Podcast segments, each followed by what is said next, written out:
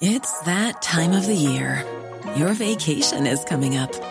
You can already hear the beach waves, feel the warm breeze, relax, and think about work.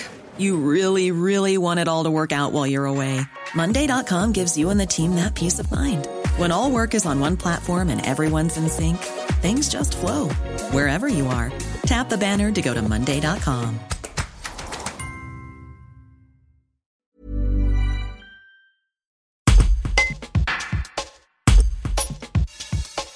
Le département de la Haute-Savoie compte 30,5 cas de Covid-19 pour 100 000 habitants, le chiffre le plus haut depuis le début de l'été.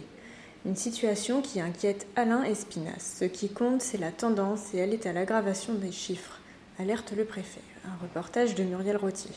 Objectivement préoccupante parce que euh, ce que l'on regarde, ce n'est pas le, le chiffre brut, c'est la tendance. Et la tendance est à la dégradation des chiffres. Euh, depuis euh, la fin juillet.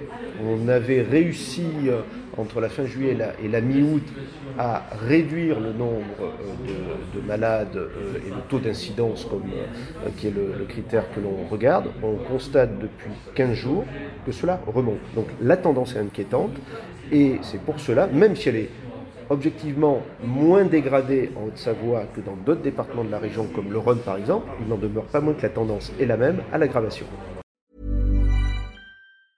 Hi, I'm Daniel, founder of Pretty Litter. Did you know cats tend to hide symptoms of sickness and pain? I learned this the hard way after losing my cat, Gingy. So I created Pretty Litter, a health monitoring litter that helps detect early signs of illness by changing colors, saving you money and potentially your cat's life. Pretty Litter is veterinarian developed, and it's the easiest way to keep tabs on your fur baby's health right at home. Go to prettylitter.com and use code ACAST for 20% off your first order and a free cat toy. Terms and conditions apply. See site for details.